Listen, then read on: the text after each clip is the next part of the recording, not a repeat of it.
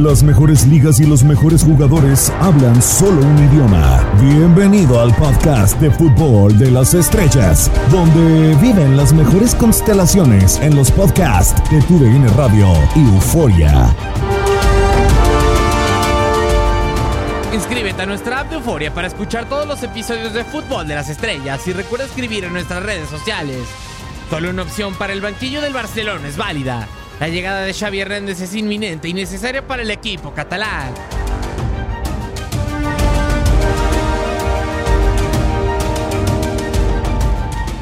De vuelta en un episodio más del podcast de Fútbol de las Estrellas con dos grandes amigos que ya tenía tiempo de no poder convivir con ellos, aunque sea a la distancia, pero al final de cuentas en este podcast de Fútbol de las Estrellas.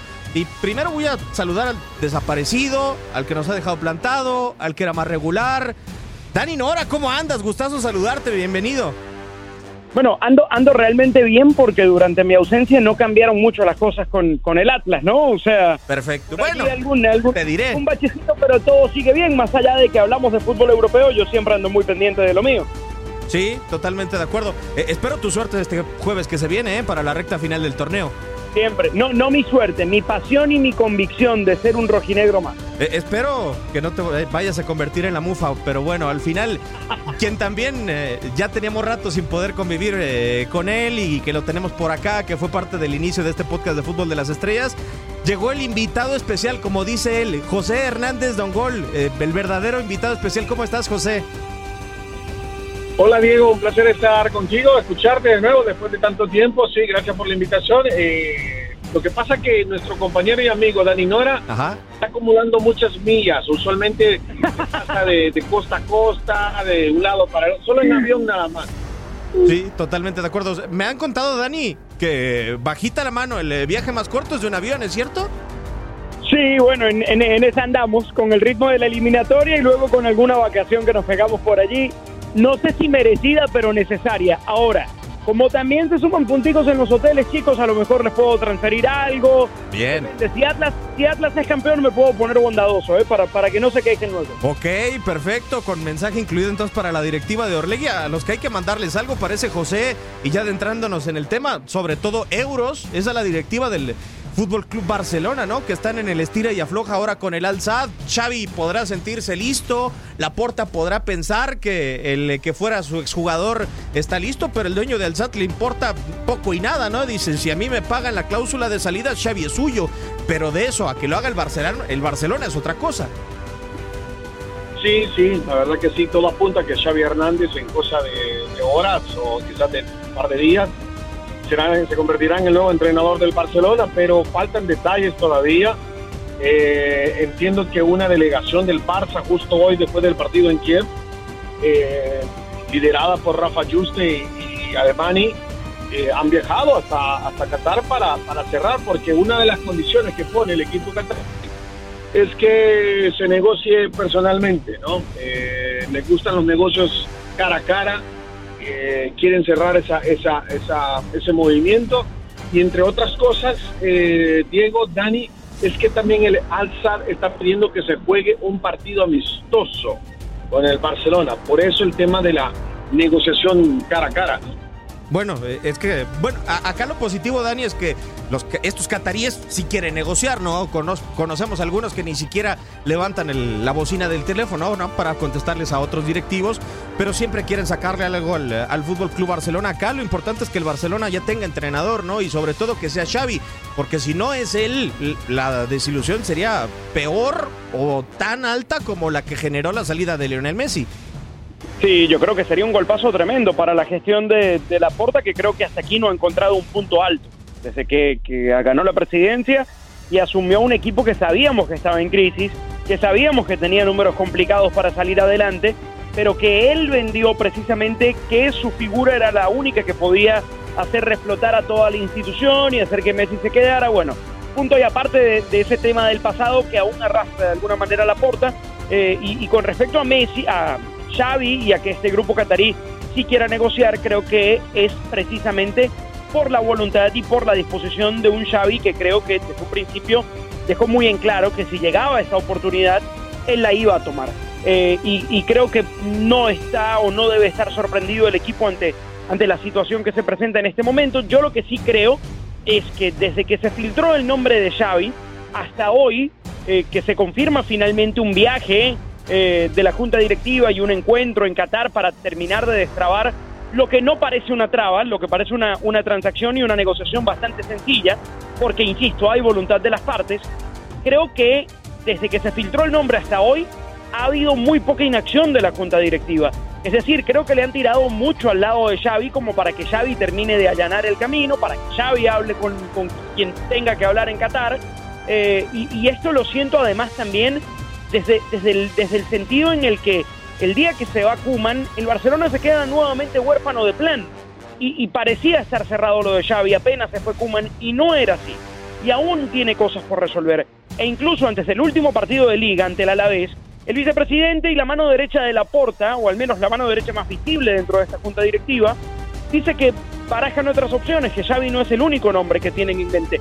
Y creo que eso de alguna manera también es un irrespeto a la figura de Xavi cuando ya filtraste el nombre, cuando dices que vas por él, cuando haces que él comience una gestión por su lado. Eh, y, a mí me parece que sigue, sigue siendo todo un, un asunto de, muy poca claridad, o al menos no se maneja bien el Barcelona porque, porque insisto, ha tenido que tener adelantada la gestión en el mismo momento en el que decide cesar a que no fue una sorpresa, era la crónica de una muerte anunciada, entonces pudiste haberlo programado mejor, pudiste haber aguantado un poco más, no jugarte la vida con un interino en, Kiev, más allá de que el resultado terminó siendo positivo, e insisto, haber cerrado a Xavi o haber adelantado mucho más una gestión que hoy está cruda prácticamente. Pero más sin embargo, y sumándole a lo que dice Dani José, hay circunstancias que nos hacen pensar que efectivamente no había un plan B, ¿no? Para la elección de eh, Xavi Hernández como entrenador y que posiblemente no hubiera sido él en otras circunstancias el que hubiera tomado el timón. Primero porque en la conferencia de prensa, la más reciente que da Joan Laporta, el presidente del Barcelona, eh, sí declara y acepta que hoy una de las prioridades en su mente para la institución es lo económico. Y vemos cómo está trabado ahora el tema de la liquidación del propio Ronald Koeman, que no cede ni un euro con el conjunto catalán. Que incluso adolece de este tema financiero. y la otra también ese cruce de información y de voluntades de ser quizá una bandera para la candidatura de Víctor Font y me llamaba mucho la atención las palabras que hicieron eco en el, en el medio español de nuestro compañero Risto Stoikov, ¿no? Como Laporta en algún momento no lo veía listo y de la noche a la mañana sí lo ve listo a, a Xavi Hernández. Hoy creo que Joan Laporta se da cuenta y dice, si no termino eligiendo a Xavi Hernández como entrenador del Barcelona y me traigo un Pirlo más allá de lo maduro o no que puede estar este proyecto con los jóvenes, me voy a poner al la soga al cuello como presidente. Sí, sí, sí, ha tenido que hacer a un lado sus indiferencias, diferente pensar en, quién debería ser el nuevo entrenador para terminar aceptando eh, y, haciendo a un lado esas diferencias a, Xavi Hernández, porque Xavi Hernández parece ser el, nombre que toda la afición, que gran parte de la dirigencia eh, prefiere en este momento. Eh, a ver, también no hay muchas opciones, o sea, mm, que la porta venga a decir de que se está pensando en otros entrenadores, yo creo que, que están mintiendo, a menos que se refiera a Sergi Barjuan, eh, es la única otra opción, pero pensar en que va a llegar un Roberto Martínez, un Pirlo, un Marcelo Gallardo, a mí me parece una totalmente locura. ¿eh? No, yo estoy totalmente de acuerdo contigo, o sea, porque no es el perfil del Barcelona. Si hoy vemos que parece que la única opción que estaba en el mercado disponible realmente era Antonio Conte y se va con el Tottenham Dani, eh, a final de cuentas, para el Barcelona todo se reduce a solamente una opción por el perfil que tiene como, como institución. El cuadro catalán ahora le ha dado el aval en, eh, desde Manchester. Pep Guardiola dice, él está más preparado quizá de lo que yo estaba.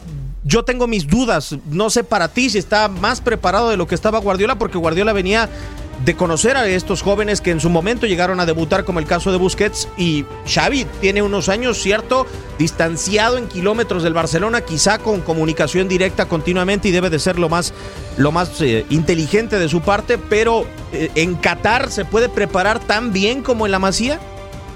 Yo creo que, que está buena la frase de Guardiola, que es una voz súper autorizada en este tema para debatir. Es una frase muy debatible, ¿no? Eh, creo que, dice que está más preparado de lo que estaba él, pensando que Guardiola no había tenido una experiencia como profesional eh, en, una, en una primera división de cualquier liga antes de asumir allí. eh, la gran diferencia que yo encuentro entre aquel momento de Guardiola y este, que hipotéticamente asumiría Xavi, eh, o, al menos un par de diferencias. Una, el material con el que contaba. Eh, Guardiola tenía en aquel equipo a una generación que tenía a Messi arrancando su carrera o, empezando a explotar. luego de esos años con Rijkaard, tenía Iniesta, tenía Xavi, tenía un club que creo que estaba desde lo económico mucho más sano de lo que está ahora eh, y sin un montón de cabos sueltos que tiene en las oficinas. Eh, y además estaba mejor rodeado por gente del club, por gente de la Masía, eh, y, eso creo que Xavi no lo va a encontrar. Ahora, que esté más preparado que él, yo le creería a Guardiola en ese sentido, entendiendo la experiencia que ha tenido en Qatar, que para mí sí es positiva, porque es una liga que en el último tiempo ha invertido muchísimo dinero para tratar de, desde lo estructural, equipararse con el fútbol de élite y lo hemos visto recientemente en, su selección que compitió y compitió muy bien en esta región en la Copa Oro y creo que es un reflejo de lo que está ocurriendo en la liga de ese país. Hay muchísima influencia española hoy en, en esa liga catarí, entonces no dudo de la preparación que tenga Xavi, dudo de que sea capaz de tener éxito en este ambiente que hoy presenta Barcelona. Y es una apuesta arriesgadísima. Y creo que es mucho más arriesgada para el mismo Xavi que para el Barcelona. Eh, porque Barcelona, si no mejora, pues ya vendrá otro técnico. Para Xavi será haber dejado pasar el tren que seguramente eh, tiene mucho tiempo pensando y tiene mucho tiempo soñando.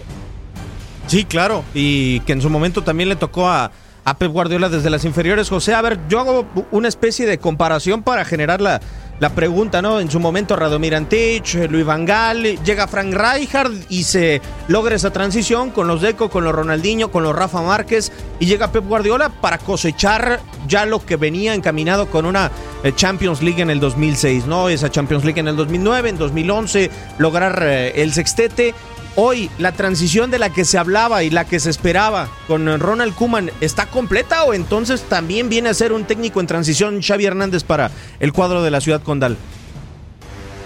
No sé si está completa. Me parece que estamos comparando peras con manzanas, ¿no? Eh, aquel equipo de Guardiola que tomó Pep tenía mucho talento, muchas estrellas, algunas que comenzaban, como dice Dani, empezaban a, marcar su carrera, como el caso de Messi era un paso. Ahora mismo tú miras este Barcelona de las últimas cinco fechas y es lo que va a heredar eh, Xavi Hernández.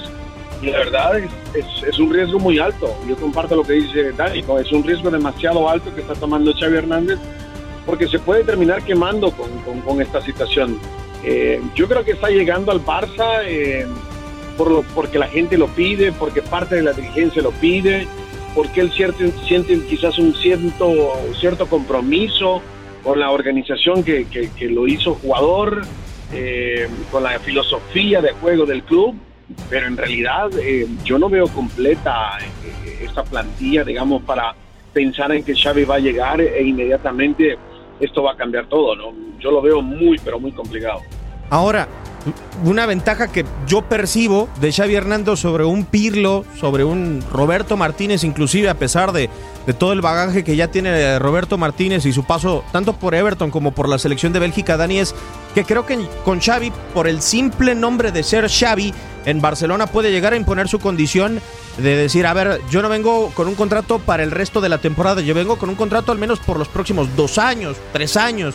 Eh, ya veremos si la paciencia le da la directiva y hasta los propios resultados al eh, conjunto blaugrana como para mantenerlo en el banquillo a Xavi Hernández. Pero eh, creo que puede llegar a imponer eso, elegir el perfil del futbolista. Yo creo que en el otro caso Roberto Martínez y Andrea Pirlo iban a ser cartuchos, que la paciencia no iba a durar mucho y que no había nada que detuviera a la actual directiva como para destituirlos. Puede, puede apelar a eso desde la autoridad moral que tiene Xavi, por lo que ganó en Barcelona, por lo que representa para el club eh, el tema es que yo ahorita me quedaba con una palabra, transición. Yo creo que Barcelona no se puede permitir tener un, técnico de transición. Y, eso lo ha llegado a decir textualmente Joan Laporta. Entonces, entendiendo que eh, el mismo presidente del club considera que no puede haber un técnico de transición, yo creo que le deberían ofrecer el espacio a Xavi eh, como para que los efectos empiecen a rendir realmente frutos o su trabajo rinda frutos a partir de la temporada que viene, si acaso. Es decir, eh, supongamos que va a llegar eh, justo antes del, receso invernal. ¿qué le vamos a exigir a Xavi?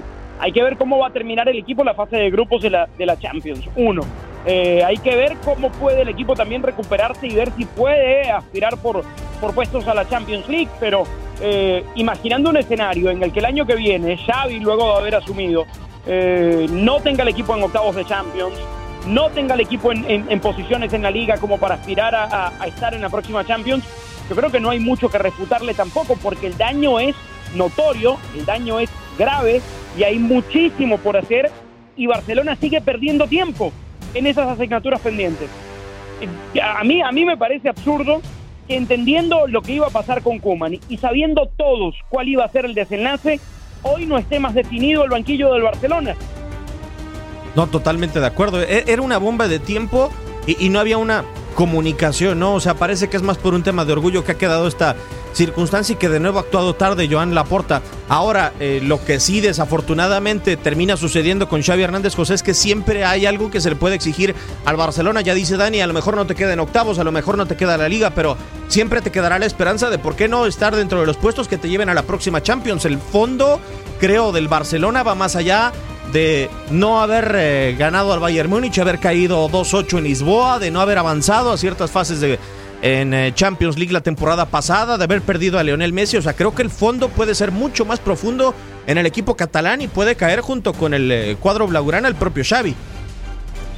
Sí, sí, sí, pero yo creo que también hay que, a ver, entiendo que no se le puede cargar eh, toda la responsabilidad de lo que ha sucedido hasta ahora, de todo el daño que se ha hecho.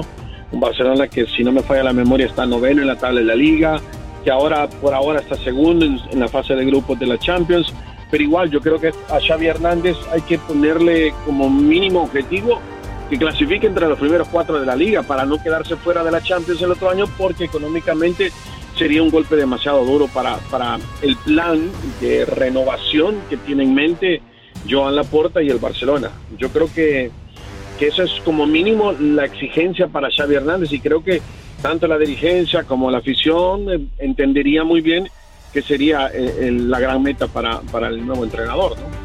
Ahora, eh, que también no hay mucho margen de error, de, Dani, ¿no? En el hecho de que dice José no se pueda conseguir este objetivo, o sea, se terminan truncando muchas cosas porque el Barcelona hoy está tocado económicamente y sí, vemos hoy lo deportivo, pero si lo deportivo no se termina logrando, muy difícilmente el Barcelona va a poder eh, tener poder adquisitivo para otras cosas, ¿no? Para poder reconstruirse como hoy lo ve hasta su propia directiva que tiene que confiar en lo que tiene hoy. Esta, esta reestructuración de Barcelona y este rescate que aparentemente va a intentar Xavi, lo tiene que ejecutar con Nico, con Gaby, con Mingueza, con Ter Stegen, que es un, un, líder ya de este camerino, con la posible partida ya a partir de la temporada que viene, quién sabe, de Gerard Piqué, eh, con Busquets, que es un líder. Eh, es lo que tiene y es lo que decía siempre Kuman. Barcelona no puede aspirar hoy y no puede soñar con, darse el lujo de hacer grandes contrataciones de aquí al menos un par de años. Es la realidad que tiene el equipo. Eh, y, yo creo que es una realidad que también entiende Xavi. Eh, y, de alguna manera le tiene que entusiasmar, porque como hombre del club, como hombre de la casa, de la masía, entiende que ciertamente hay un potencial allí.